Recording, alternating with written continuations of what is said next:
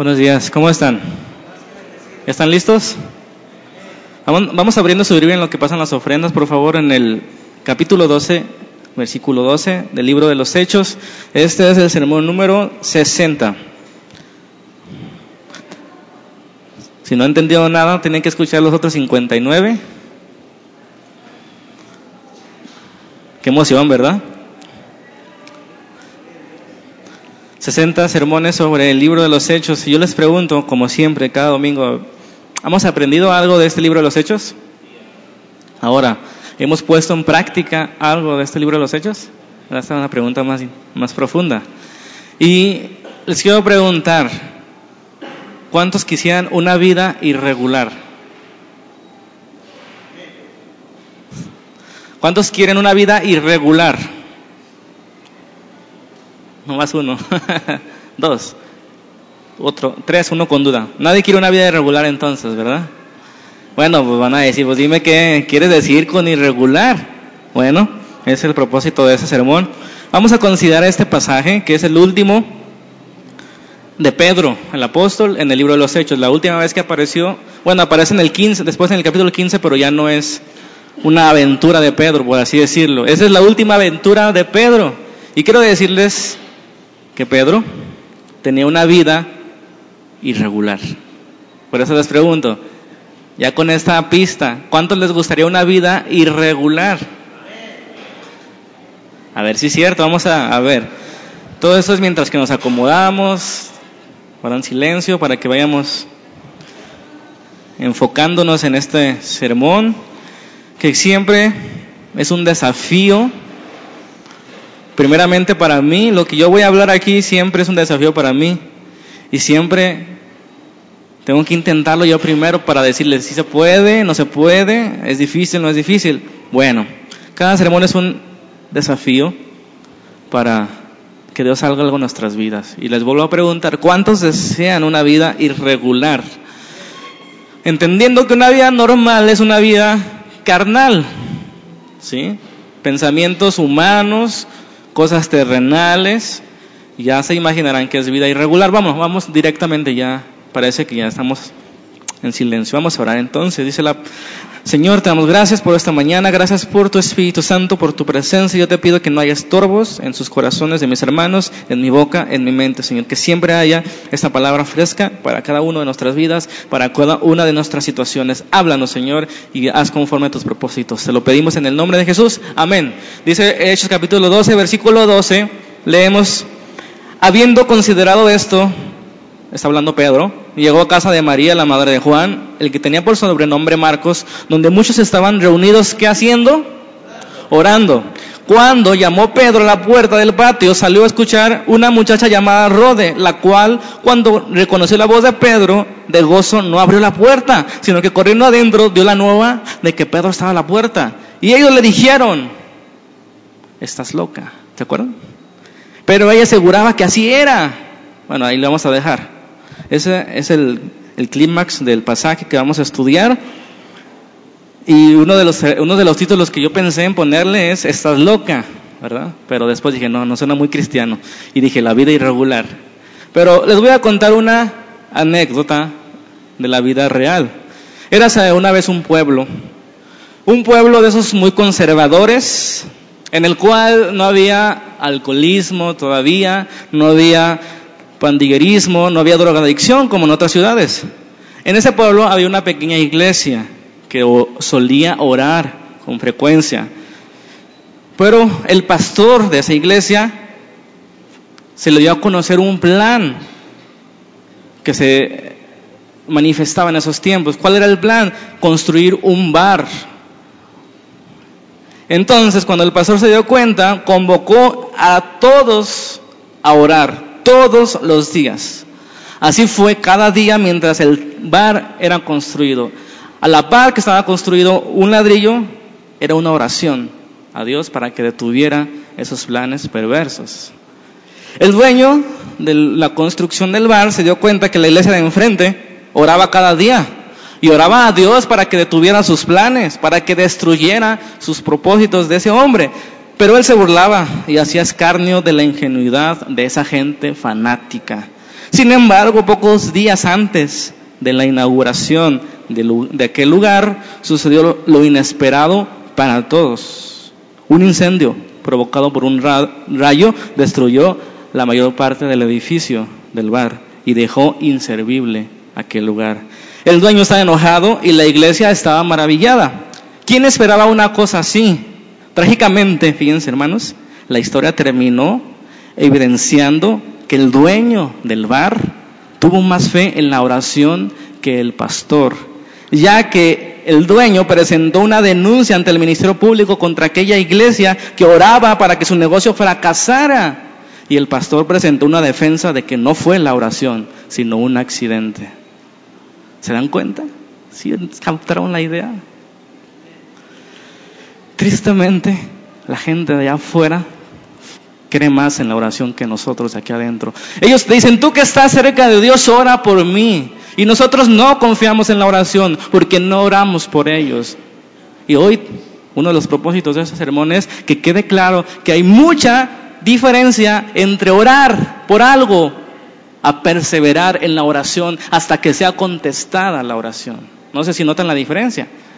Bueno, todo empieza con oración, aquí en el primer punto de su hojita. Todo comienza con oración. Hechos 12, 4, vamos a leer un poquito atrás de lo que vamos a estudiar. Ahí empieza el asunto, la última historia de Pedro, les digo. Dice, habiendo tomado preso a quién? A Pedro. Le puso en la cárcel, entregándole a cuatro grupos de, cuatro soldados cada uno. ¿Cuántos eran? Dieciséis para que le cuidaran, le custodiasen. Y se proponía sacarle al pueblo después de la Pascua. Como era la Pascua, dijeron, vamos a encerrarlo y lo sacamos después. Algo así como lo que hicieron con Jesús, ¿verdad? Querían matarlo, no había otra. Así que Pedro estaba custodiado en la cárcel, pero la iglesia hacía sin cesar oración por él. Hermanos, todo comienza con oración. Cualquier milagro, cualquier obra grande, cualquier hombre grande, cualquier cosa sobresaliente, cualquier cosa sobrenatural, cualquier vida irregular, todo comienza con oración. Amén. Este pasaje, les digo, habla de la última aparición de Pedro en el libro de los Hechos. Doce capítulos llenos de aventuras, de aventuras extraordinarias. Y yo pregunto, ¿cuál era el secreto de todos estos hombres aventurados y audaces? ¿Cuál era el secreto de sus vidas? ¿Qué es lo que, que, es común en Pedro, en Pablo, en todos aquellos hombres, en los de la historia? ¿Cuál es lo que les, este, ¿cómo se dice? ¿Qué es lo que les caracterizaba a todos los hombres de Dios? ¿Qué era común en todos? ¿Qué era común? La oración perseverante no hay ningún hombre que tú estudies en la historia que hizo cosas grandes para Dios que no haya sido un hombre que perseveraba en la oración. Y cuando digo perseverar en la oración, es perseverar en la oración hasta que sea contestada. Pregunto, ¿cuántas veces te has desanimado porque Dios no contesta tus, tus oraciones? Pero hay testimonios de gente que oró 60 años y Dios contesta la oración. Bueno, no suena muy motivador, ¿verdad? 60 años orando por algo, todos los días, suena motivador. Por eso no perseveramos en la oración, porque es más fácil no perseverar. Pero bueno, yo estoy diciendo cuál es el secreto. Una oración ferviente es el secreto. Ese Pedro que conocimos en los evangelios arrebatado, ese Pedro este, tosco, de repente en el libro de los Hechos encontramos otro Pedro 40 días pasó con el Señor Jesucristo, ¿verdad? En el que les habló del reino de Dios, en el que se les apareció cuando había resucitado. 40 días le dijo, esperen aquí a la promesa del Espíritu Santo. Pasaron otros 10 días donde esperaron la promesa del Espíritu Santo. Y aquí quiero preguntar algo. ¿Esperaron buscando o buscaron esperando? ¿Buscaron esperando o esperaron buscando? Es un secreto, ¿verdad? De la oración. Cuando tú esperas, tienes que buscarlo. La forma de esperar respuesta en oración es buscando, es tocando, es llamando, es pidiendo, amén. Entonces ellos estuvieron ahí 10 días y el Señor trajo su promesa. El día, llegó el día del Pentecostés, todos fueron llenos del Espíritu Santo, hablaron lenguajes que ni ellos mismos habían estudiado, todos estaban maravillados y pensaban que estaban borrachos, Pedro se levanta, su primer sermón, tres mil se convirtieron. Tres mil se arrepintieron y creyeron en Jesucristo. Pasaban unos meses después de eso dice la Biblia que perseveraban en la doctrina, en la comunión, en el partimiento del pan y en las oraciones. Y se dice que un día cualquiera Pedro iba caminando y sanó un cojo. ¿Se acuerdan? Sanó un cojo. Toda la gente daba gloria a Dios y Pedro aprovechó para predicar su segundo sermón en el pórtico de Salomón y ahí llegaron y lo apresaron a él y Juan, lo metieron a la cárcel, pero dice la Biblia que se convirtieron cinco mil. ¿Valió la pena la cárcel? Yo, yo daría mi libertad si se, si, se convirtieran cinco mil, y lo digo honestamente. Pero la pregunta es cruel para mí, ¿qué estás haciendo para que se conviertan cinco mil? Aunque no depende de mí, no estamos haciendo mucho, ¿verdad? Esa es la idea. Bueno, cinco mil se convirtieron. Ante el Sanedrín, Pedro vuelve a darles otro sermón a ellos. Como no podían acusarle la sanidad del cojo, tuvieron que soltarlo. Le dice que después que salió la iglesia comenzó a orar y el lugar, ¿qué dice? Tembló y fueron llenos del Espíritu nuevamente. Muchos milagros y señales seguían a todos los que creían. Pedro le tocó vivir también esa muerte de Ananías y Zafira. ¿Por qué murió Ananías y Zafira? ¿Se acuerdan? Por mentirle al Espíritu Santo. Si hoy muriéramos, porque cada vez que le mentemos al Espíritu Santo, no quedaría una sola persona en este lugar ni en esta tierra. Gracias a Dios que por su misericordia aquí estamos. Nuevamente, a causa de volver a predicar en lugares públicos, aunque le habían prohibido, lo volvieron a encerrar. Aunque esta vez lo pusieron en la cárcel pública, aquella que era la cárcel para criminales, la cárcel de mayor seguridad, como aquí eh, ¿qué? Puente Grande, ¿verdad? Era la cárcel donde daba miedo ir ahí, aún a los, a los presos. Bueno, fue en la cárcel, pero dice ahí, así como si nada, pero un ángel lo libró. Así, así nomás, un ángel lo libró. En cárcel, un ángel lo libró. Una vida muy, muy, muy irregular, ¿verdad? Muy normal para él, pero muy irregular para nosotros. Entonces siguió, salió. Momentos después que el ángel lo saca, ¿Qué estaban haciendo? Nuevamente estaban predicando y enseñando en el pueblo. ¿Por qué eran tan necios? ¿Por qué eran tan necios estos hombres? Eran perseverantes, ¿verdad?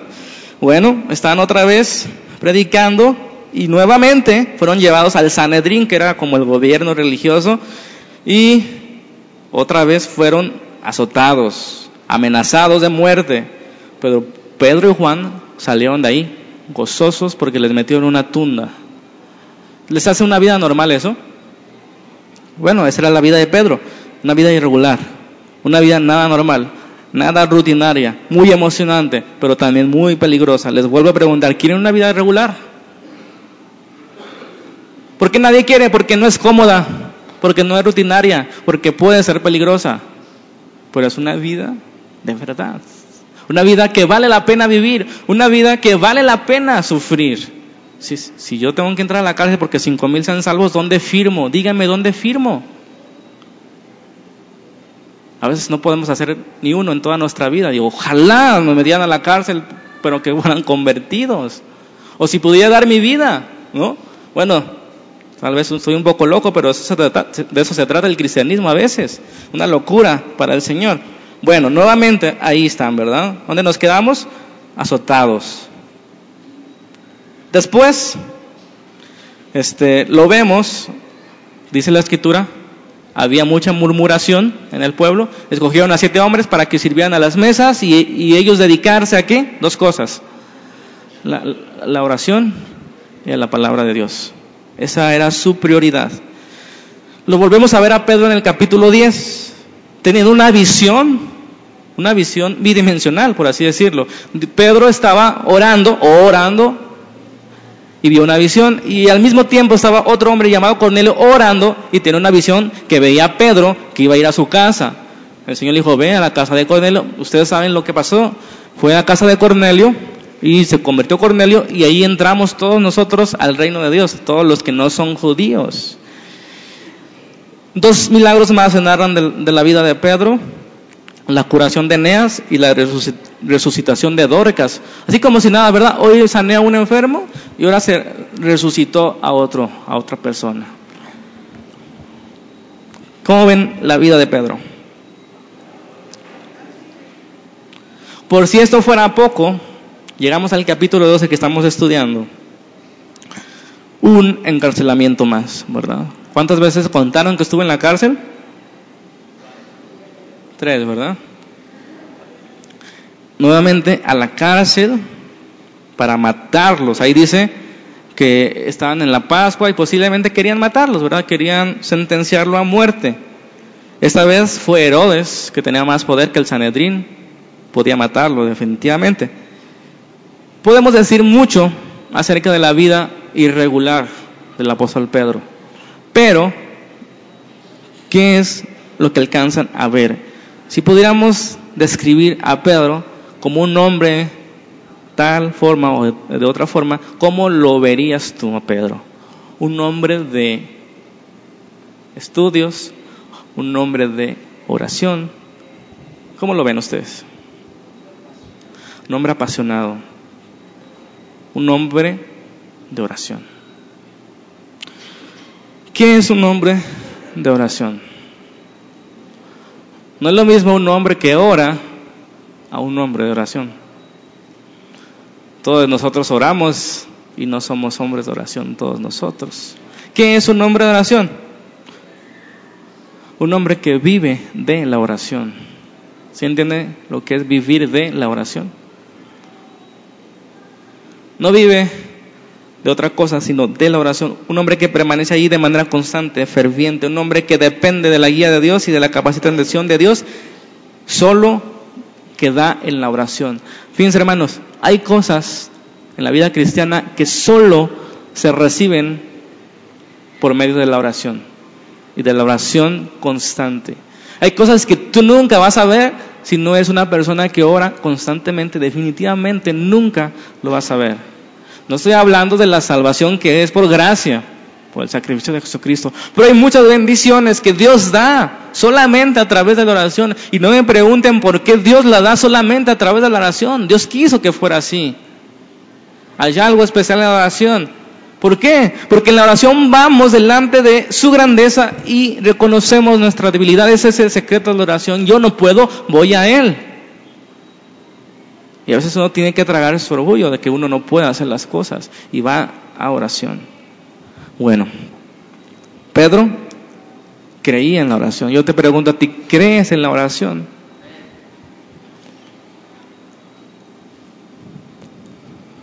Pedro, 1 Pedro 3:12, nos dice, ¿qué concepto tenía Pedro de la oración? Dice, los ojos del Señor están sobre los justos. ¿Cuántos dicen amén?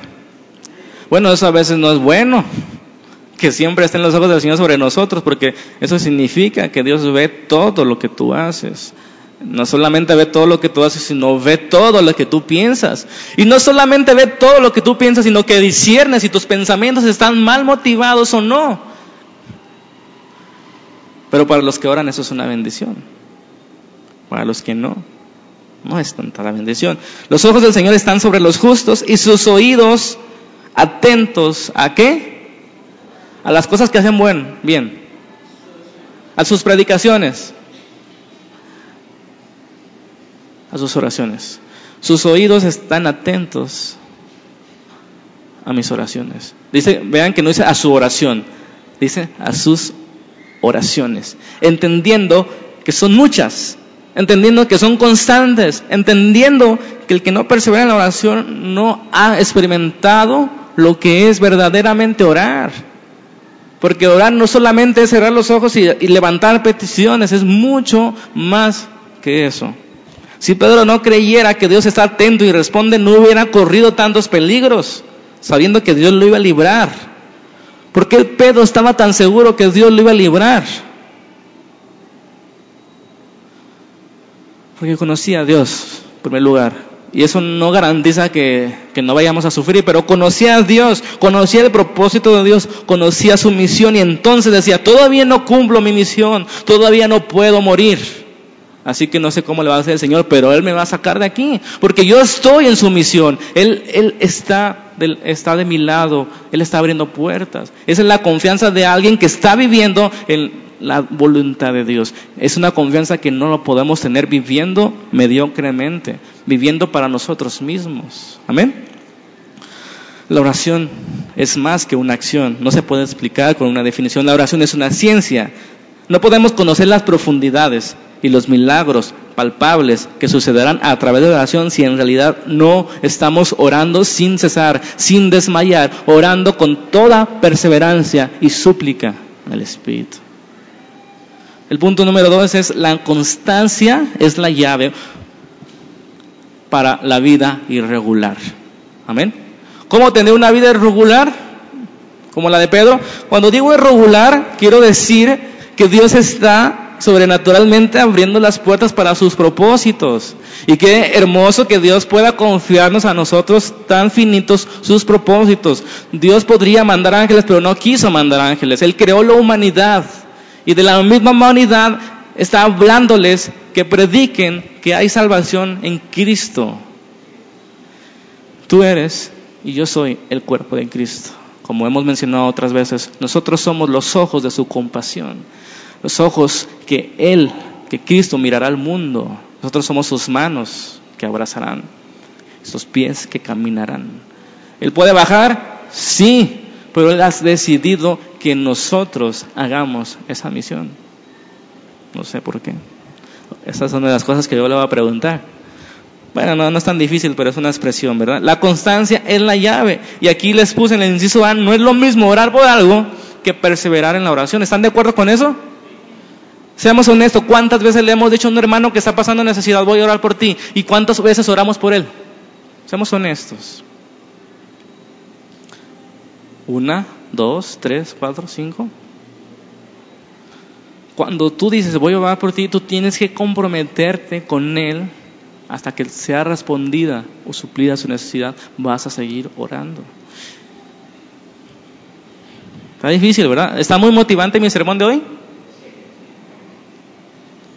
Es tiempo de que entendamos esa diferencia de orar por algo porque orar por algo es como pedir algo, seamos honestos. Orar por algo, voy a orar por algo. Y oramos hasta que estamos en problemas. Y oramos así, queremos que responda al instante. Y, pensamos que si no responde la primera no tenemos suficiente fe. No es cierto. Dios quiere que nuestro corazón esté dependiente de Él. El día que nuestro corazón esté dependiente de Él, va a responder más pronto.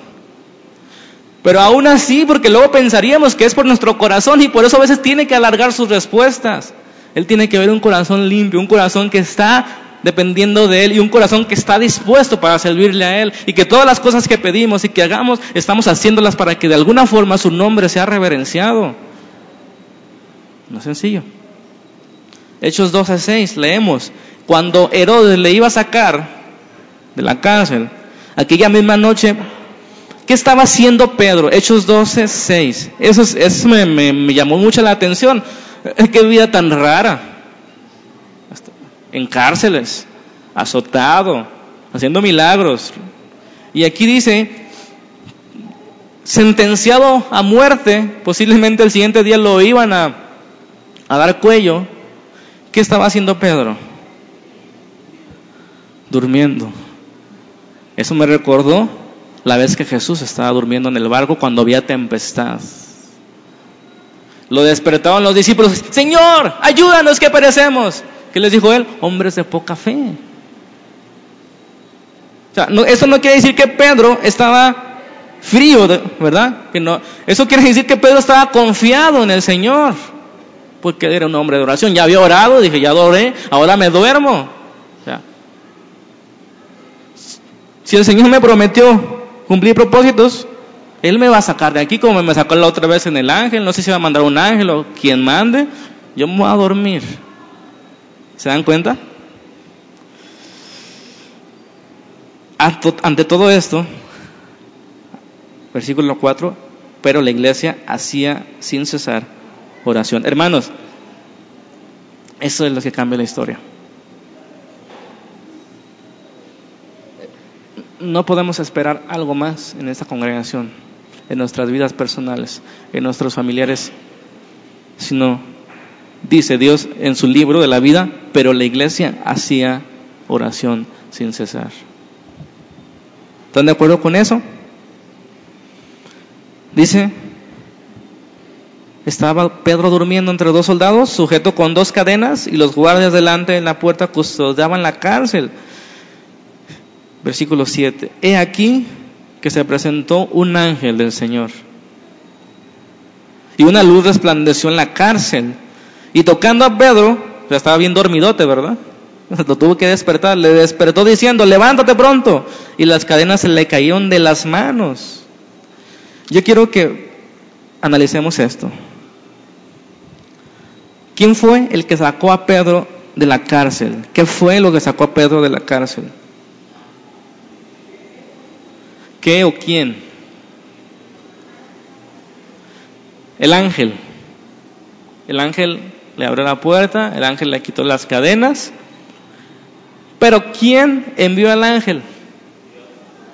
¿Y por qué Dios envió al ángel? Por las oraciones. No creemos en las oraciones. Amén. Pedro estaba durmiendo con mucha paz en su corazón.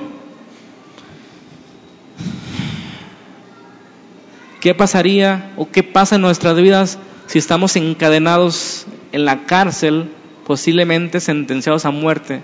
¿Dormiríamos como Pedro? No. Con nuestras preocupaciones de, de cada día a veces no podemos dormir, no podemos descansar porque estamos confiando en lo que nosotros podemos hacer y como nosotros no podemos hacer nada, pues estamos tensos, tensos. Pero cuando descansamos en Dios, podemos decir que hay paz en nuestros corazones y podemos dormir con mucha paz.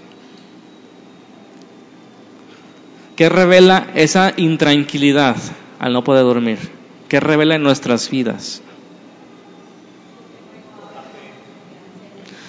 Que no estamos orando constantemente.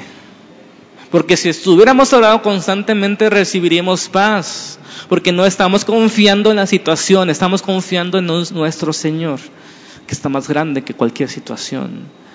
Y que muchas veces pedimos mal porque pedimos que se quite la situación y Dios quiere que aprendamos a atravesar la situación, a volar encima de la situación. Y a veces no va a quitar la situación, pero nosotros debemos perseverar hasta que tengamos la claridad de que Dios nos dice, no, no eres por eso, ¿verdad? Hasta que hay una respuesta, sea sí, sea no, sea lo que sea, tenemos que seguir orando. No seguir orando revela que no estamos confiando en la oración. ¿Por qué? Porque oramos una vez y decimos, no, Dios no escucha mis oraciones, entonces estamos confiando en si nosotros merecemos ser escuchados y no estamos confiando en que el Señor dice, persevera en la oración. ¿En quién confío? ¿En mí? ¿En mi fe? O en que el Señor va a responder según sus propósitos, según su tiempo. Pedro ya había estado en, prisión dos veces y esta vez era diferente porque otras veces estuvo con Juan y ahora estaba solo. Otras veces lo encarcelaron porque predicó y se convirtieron cinco mil y esta vez acababan de matar a su amigo Jacobo. Todo, todo estaba, no estaba para que se durmiera, ¿verdad? Pero hermanos, si tú estás en paz con Dios, no tienes por qué temer. Lo podemos atestiguar, lo podemos dar testimonios una y otra vez que Dios nunca nos ha dejado cuando confiamos en Él. Que no teníamos para comer, Dios mandaba comida del cielo, literal. ¿Por qué no confiamos en la oración? Porque confiamos en nosotros mismos si merecemos o no, pero no se trata de merecimientos, por eso oramos en el nombre de Jesús, porque no merecemos nosotros estar en su presencia. Amén. Bueno, el inciso B de este dos, segundo punto, fíjense bien, ¿cómo estar alimentando la constancia? Porque eso no es nada motivante, ¿verdad? Yo decir, que yo les diga que tú tienes que orar posiblemente 60 años por algo, no es nada motivante. Yo te, voy yo te estoy diciendo, para que tú escuches una hora, recibes una respuesta, posiblemente vas a tener que orar muchos años y todos los días. No es nada motivante. ¿Qué motiva o qué alimenta la constancia? Porque es una de las cosas que más fallamos como creyentes. No somos constantes en la oración. Y mientras que no reconozcamos, mientras que no hagamos algo al respecto, no podemos esperar nada más en la vida. Vamos a vivir como estamos viviendo ahorita, con dificultades y en nuestras fuerzas. Y muchas veces vamos a poder porque Dios nos da sabiduría, pero si no vamos a perseverar en la oración, difícilmente vamos a hacer algo distinto. ¿Qué le dio a Pedro tal confianza y tal paz en ese momento? En primer lugar, ¿verdad? Que estaban orando por él. No sé si lo has experimentado, pero cuando están orando por ti, no sientes fortaleza.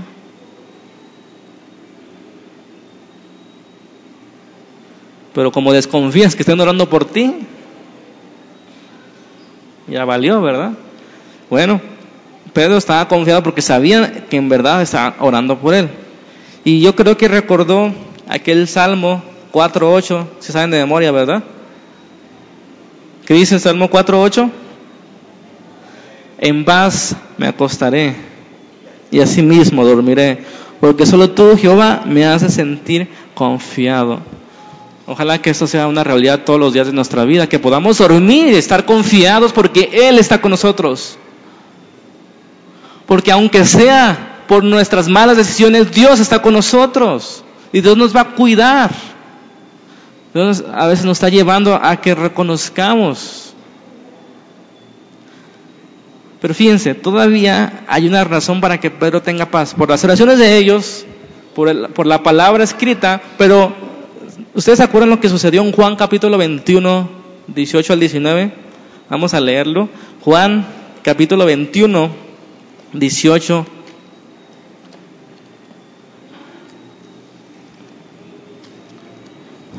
¿Ya están ahí? Juan 21, 18.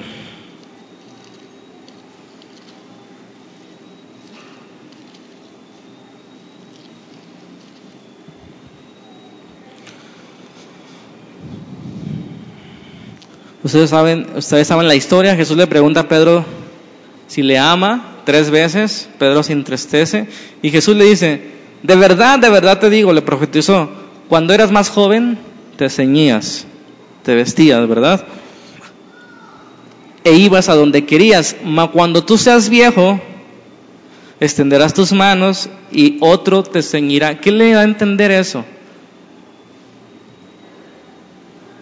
Y te llevará a donde quieras. Cuando tú estabas joven, Pedro, tú, podrías, tú puedes vestirte e ir a donde quieras, pero yo te digo que cuando tú estés viejo, otro te vestirá y otro te llevará. ¿Qué les da a entender eso? En el 19 dice, esto dijo Jesús dando a entender con qué muerte iba a glorificar a Dios. Fíjense. El Señor le profetizó que Pedro iba a morir hasta que estuviera viejo.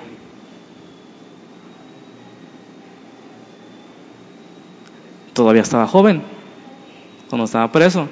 Entonces dijo, el Señor me dijo que yo iba a morir hasta que yo estoy viejo. ¿Qué me puede pasar? Yo me duermo. ¿Se dan cuenta? Pero eso es solo hasta que nosotros estamos confiados, que vivimos en comunión con el Señor y Él nos ha dicho cosas que va a cumplir propósitos en nosotros, que va a hacer cosas en nosotros. Y entonces nosotros tenemos la tranquilidad. Hoy no me puedo morir, porque el Señor ha dicho, el Señor ha dicho. Pero no es tan fácil discernir la voz del Señor, ¿verdad? No es tan fácil tener la seguridad de lo que Dios ha dicho a ti. Pero cuando tú tienes la seguridad a lo que Dios te llamó, Dios te las puertas de cualquier cárcel. Dios va a mandar ángeles para que su propósito de Él se cumpla en ti. Pero esa es la seguridad que tienen esos hombres en su vida irregular. No importa lo que estuvieran viviendo, no importa si tenían hambre, si tenían desnudez, si estaban en la cárcel, si estaban en peligro, si estaban en peligro de muertes. Ellos confiaban en el Señor, porque el Señor les había dicho, a Pedro en especial, tú vas a morir cuando estés viejo. ¿Por qué temer si nuestra vida está en Él? ¿Por qué temer si nuestra vida está en Él? Si yo me muero en un año, ¿qué tiene? Es lo mejor porque Dios pensó que era lo mejor. porque aquí va a dar puras vergüenzas y mejor me lleva, ¿no? Pero si el Señor tiene un propósito para mí, el Señor me va a librar de todo mal, me va a proveer todo lo necesario para su propósito. ¿Pueden confiar en eso? ¿Pueden descansar en Dios? El punto es que no seamos como Sansón, que tuvo que morir joven por irreverente, por rebelde. Y, fue, y terminó siendo burla al enemigo. Sansón, ¿usted se acuerda de Sansón? Tuvo que morir. ¿Cumplió su propósito Dios? Sí, destruyó a los filisteos, pero tuvo que morir de joven. Pero cuando nosotros estamos confiando en Dios, cuando estamos dispuestos a sus misiones, cuando estamos dispuestos a sus caminos, hermanos, Dios nos va a añadir las vidas, nos va a añadir vida. Por eso no hay ningún lugar más seguro que estar confiados en la voluntad de Dios, donde sea que Dios te ha puesto. No todos son llamados a estar aquí, pero a lo mejor tú estás allá. Y si el Señor te ha dado esa certeza, hermanos, ¿quién puede destruir los propósitos del Señor? En el punto 3, y con este es el final,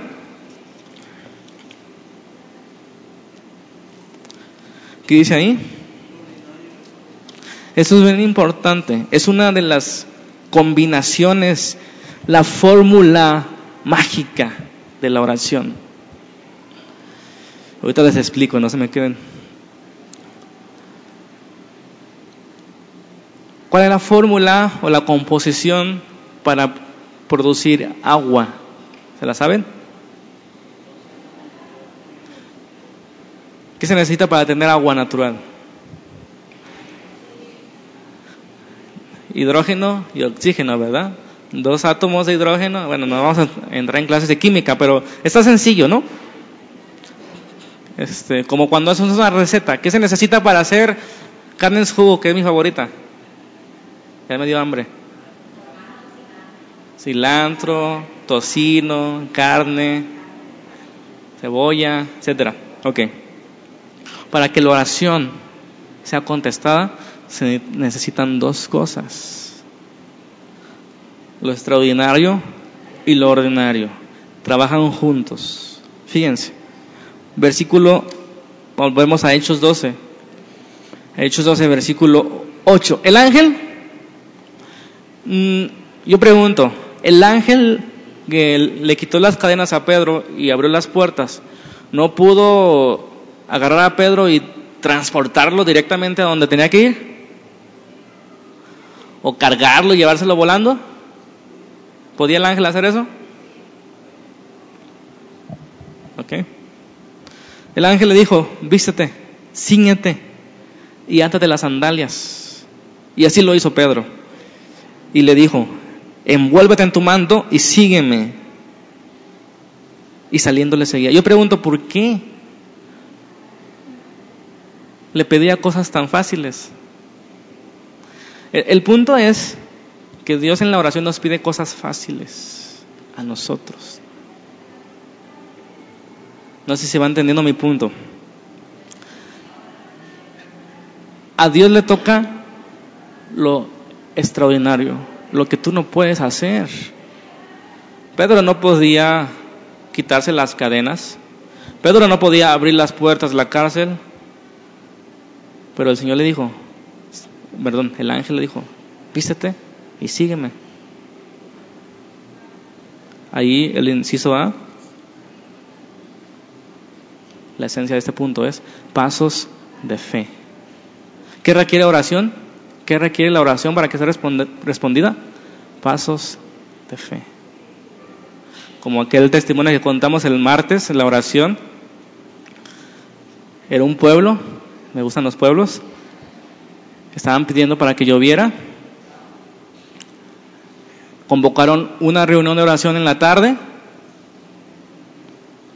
y todos iban a orar para que Dios les responda que llueva, ¿están de acuerdo?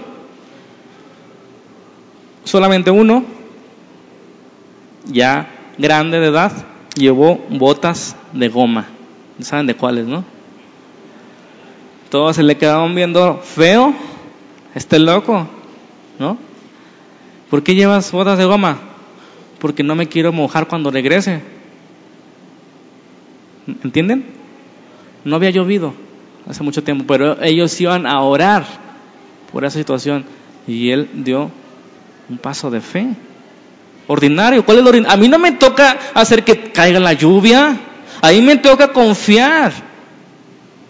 A mí me toca hacer cosas bien sencillas, pero que no hacemos porque no confiamos en la oración. No creemos que Dios va a responder con lluvia. No llevamos botas. No llevamos paraguas. ¿Se dan cuenta? Donde es un círculo vicioso porque la fórmula de adoración es cosas extraordinarias y cosas ordinarias. Tú tienes que hacer las cosas ordinarias, las cosas que puedes hacer. Tú no puedes pedirle a Dios lo que tú puedes hacer con tus fuerzas. Sería una cosa rara. ¿Cómo le vas a pedir a Dios que te vista? Tú puedes vestirte. Pero tú le vas a pedir a Dios que llueva, sí, si es necesario, si es para su gloria, si es para subsistencia de los humanos. ¿Se dan cuenta? Nosotros pedimos a Dios las cosas extraordinarias y Dios lo hace. Él solo puede hacer lo, extraordinario, pero nosotros tenemos, tenemos que hacer esos pasos de fe. Si estamos orando por un lugar, ¿qué pasos tenemos que dar? Yo les pregunto, ¿qué pasos tenemos que dar si estamos orando por un lugar consagrado para el Señor? No podemos comprar, ¿verdad que no?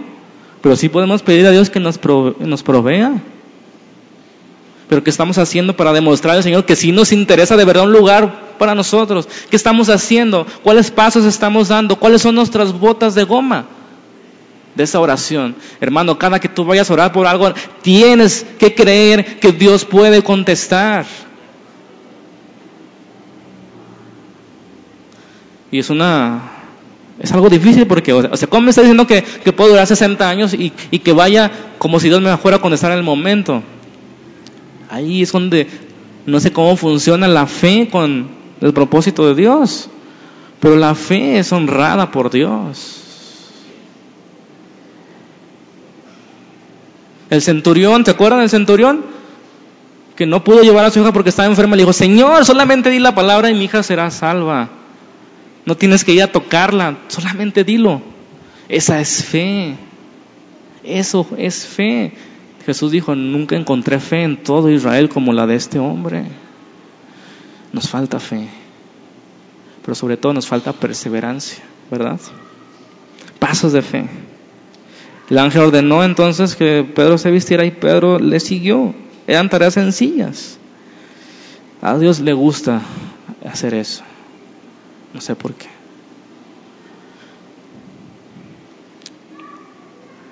Versículo 11 capítulo 12, ya casi estamos acercándonos al final, fíjense.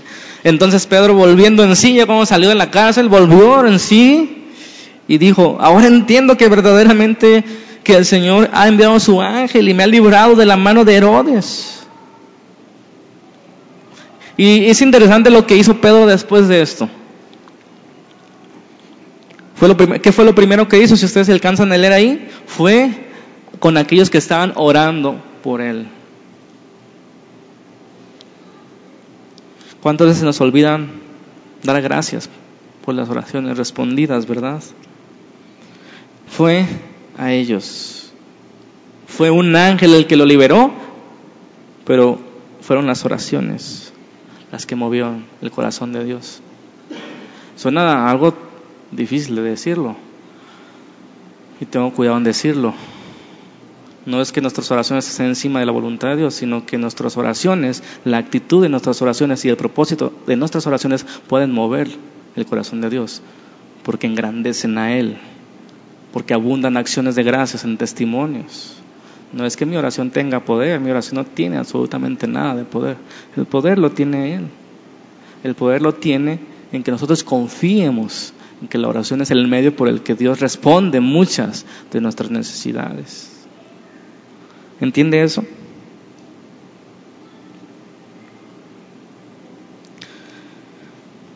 En el 12. Habiendo considerado esto, llegó a casa de María, donde estaban la madre de Juan, donde muchos estaban reunidos orando. Noten que todavía estaban orando por esa situación, ¿verdad? Ya era noche y todavía estaban orando. ¿Se dan cuenta? Seguían orando no sé cuántos días habían orado, pero yo creo que se reunían todos los días. Vamos a orar por nuestro hermano Pedro, que Dios lo fortalezca, que Dios abra las puertas, que Dios envíe un ángel, lo que Dios quiera hacer, pero que Él sea magnificado. Seguían orando ellos, seguían orando. Y entonces, cuando llamó Pedro a la puerta del patio, salió a escuchar una muchacha llamada Rode, la cual cuando reconoció la voz de Pedro, de gozo no abrió la puerta, sino que corriendo adentro dio la nueva noticia de que Pedro estaba en la puerta. Qué emocionante es eso. Una vida así, como quisiéramos. Pero ahí en el inciso B, les digo que solamente basta una fe pequeña, pero una perseverancia grande. No se necesita tanta fe. No se trata de tu fe, se trata de confiar. Es que es, es, una, es algo difícil, a veces sutil. Yo voy a pedir con fe, se va a hacer. A depender de Dios. ¿verdad? No sé si me canso de explicar, no es tan sencillo de explicarlo. Pero una pequeña fe es suficiente, pero una perseverancia grande. Yo voy a perseverar aquí, yo no me voy a mover de aquí como Jacob hasta que Dios me bendiga. Y no es que estamos torciendo la, los brazos de Dios, sino que estamos cumpliendo su mandamiento, orar sin cesar. Persevera en las oraciones, con toda oración y súplica en el Espíritu. Señor, con todo el respeto, Padre, te voy a seguir pidiendo sobre esto hasta que tú me contestes. ¿Cuántos dicen amén? ¿Qué dijeron ellos a esta mujer que vio a Pedro que escuchó? La iglesia está orando por Pedro fervientemente, constantemente, habían orado noche y día y sus oraciones eran específicamente para que liberara a Pedro. Y entonces cuando Dios contesta, ¿qué dicen ellos? Estás loca. ¿Se dan cuenta que no hace falta una fe tan grande? Ellos estaban dudando, pero ellos estaban obedeciendo, perseverando ahí. Un ángel, estás loca. y luego, si, era un ángel, porque ellos creían, los judíos que tenían su ángel, ¿verdad? Su ángel de la guarda, de ahí nació todo el asunto ese que ya conocen. Si era un ángel, porque no atravesó la, la puerta y tocó, o sea, Qué ilógico, su lógica. El punto es que estaban sorprendidos y que no esperaban que contestara Dios tan rápido. Quizá tenían unos pocos días orando por esto. Quizá en el mismo día, no sé, pero el punto es la perseverancia. Amén. Nosotros debemos reconocer que aun cuando oramos fervientemente siempre existe algo de duda de si el Señor va a contestar o no. Pero lo importante es que estemos ahí obedeciendo, sabiendo que el Señor va a contestar tarde que temprano. Dios es más grande que cualquier cosa y nosotros nos toca pedir con fe. Amén. ¿Se acuerdan? Aquella expresión en Marcos 9:24 dice, creo, ayuda a mi incredulidad. Parece contradecirse eso. Yo creo, Señor, yo, confío en ti. Ayuda a mi credulidad cuando se esté pidiendo cosas tan grandes, tan difíciles. Pero ¿por qué dudamos? Si Dios puede en este mismo instante hacer que la tierra esté girando cada 24 horas, los 365 días sobre el sol, tantos kilómetros viajamos al día y Dios lo hace sin esfuerzo. ¿Por qué dudamos que sea tan difícil las, respuestas? Porque confiamos en nosotros mismos, confiamos en, la gente, en su dureza, pero debemos confiar en el Señor, amén. Eso sé, los milagros nos dirigen al propósito de Dios. Si hubiera milagros, versículo 17, pero él, haciéndole, o sea, ya entró Pedro, ¿verdad? En el 16, más Pedro persistía en llamar y cuando abrieron, le vieron y se quedaron atónitos. Pero él, haciéndole la señal que se callasen, les contó cómo el Señor la había sacado de la cárcel y dijo, hacer saber esto a Jacobo y a los hermanos. Y salió y se fue a otro lugar. Si se dan cuenta, ¿cómo tomó Pedro este milagro?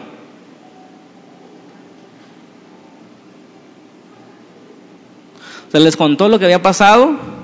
Y dice que se fue. Lo que me maravillo de este pasaje no es en el milagro, sino en la actitud de Pedro hacia el milagro. Era tan natural. No se concentró en milagro y dijo, vamos a hacer una campaña de milagros. Por eso hoy hay tantos que ven milagros, porque la gente se queda en el milagro, ah, el milagro, el milagro. El punto es que los milagros señalan a nuestro propósito. ¿Por qué Dios hizo ese milagro? Porque Pedro tenía que seguir predicando. Amén.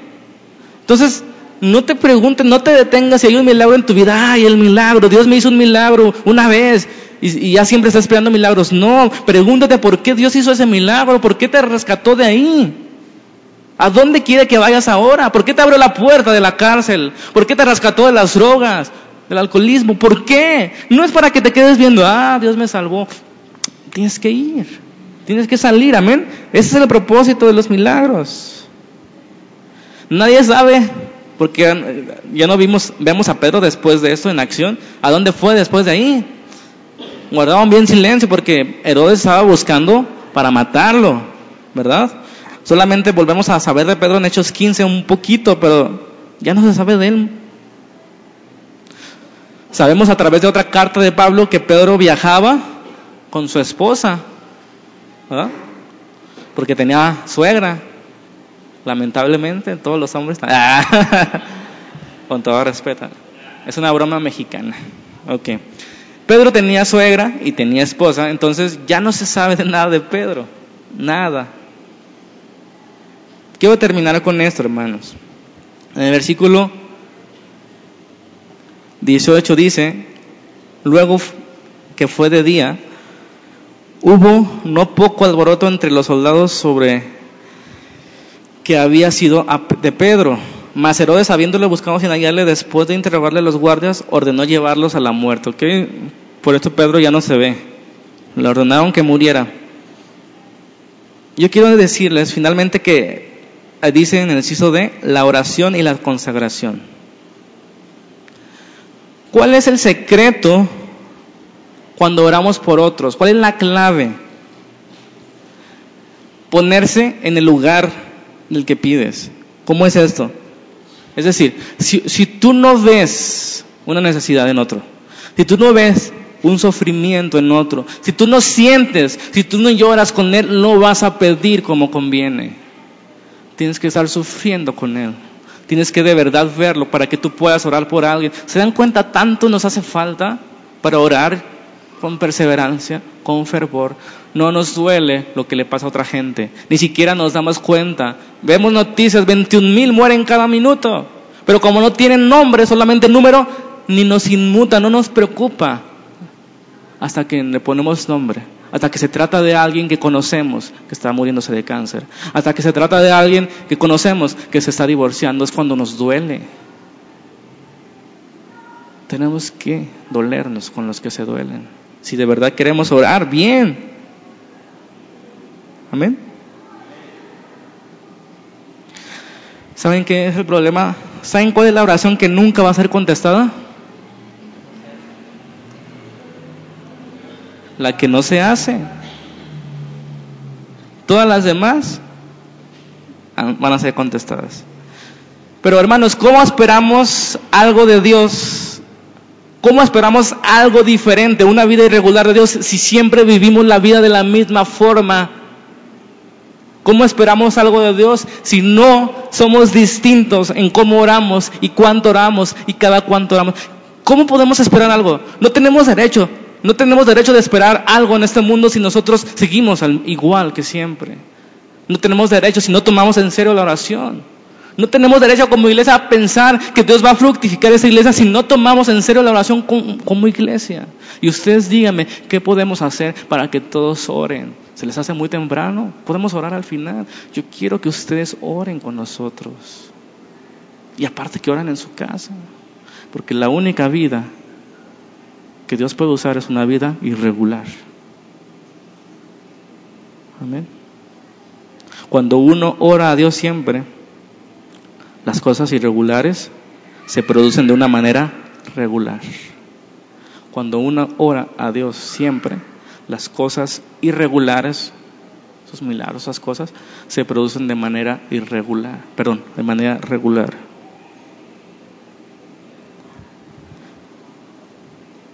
Jonathan Edwards, un hombre consagrado a Dios.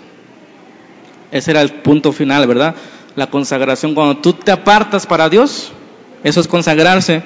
Decirle a Dios, tú tienes la última palabra de mi vida. Tú tienes la última, eso es consagrarte, así de sencillo. Jonathan Edwards, fíjense, este hombre, hermanos, se dice que de sus descendientes, de sus hijos, nietos, etcétera, hubo 300 ministros y misioneros. 300 de su descendencia. 120 profesores de universidad. 60 escritores. 30 jueces, era de Estados Unidos. 14 presidentes de universidades. 3 miembros del Congreso y un vicepresidente.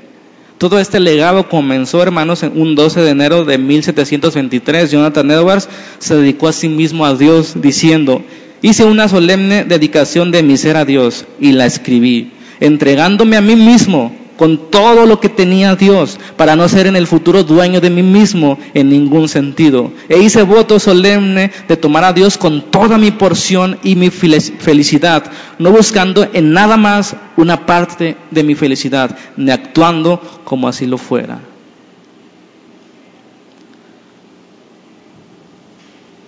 Así como Pedro un día exclamó, Señor, a donde quiera que vayas, te seguiré.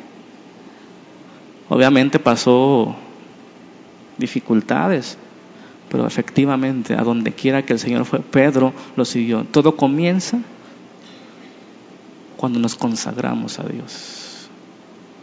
No es mi palabra, tú la tienes la última palabra, Señor. Yo quiero que tú seas mi felicidad. Yo quiero demostrar que tú eres mi felicidad. Yo quiero ser usado por ti. El resultado es lo que vemos en hombres como Pedro o como Jonathan Edwards. Qué emocionante que en 300 años o 400 años dijeran, ese hombre dejó un legado y sus familiares fueron misioneros. 300 misioneros. Lo que a veces no se puede hacer en una iglesia, ¿verdad? Amén. Vamos a orar. Padre, te damos gracias por tu misericordia. Te pedimos que nos ayudes en esta debilidad, Señor nuestra, que hemos dejado de confiar en la oración, hemos dejado de pedirte, hemos dejado de confiar en ti, en tus respuestas, en las cosas sobrenaturales, Señor. Ayúdanos en nuestra debilidad. Yo te pido por mis hermanos, los que están comenzando en esto, Señor, que que puedan encontrar en la oración la guía que nunca tuvieron, el éxito que nunca encontraron, las respuestas que siempre estuvieron escondidas. Ayúdanos, Señor, a buscarte con sinceridad en nuestros corazones. Te necesitamos, Señor. Necesitamos que tú ayudes a nuestra frágil mente, que nos ayudes a hacer testimonio allá afuera, que nos ayudes a perseverar en las oraciones, que nos ayudes a, huir de nuestros pecados, que nos enseñes cada día a arrepentirnos de nuestra mediocridad. Enséñanos, oh Señor, tu voluntad para cada uno de nosotros que podamos entender claramente que nuestra vida está en tus manos, Señor, y cuando nosotros nos damos para ti, todas las cosas grandes y anormales y extraordinarias, Señor. Yo te pido que esta palabra pueda penetrar en alguno de mis hermanos y que dé fruto, Señor. Que dé fruto en mí. Te lo pedimos en el nombre de Jesucristo. Amén.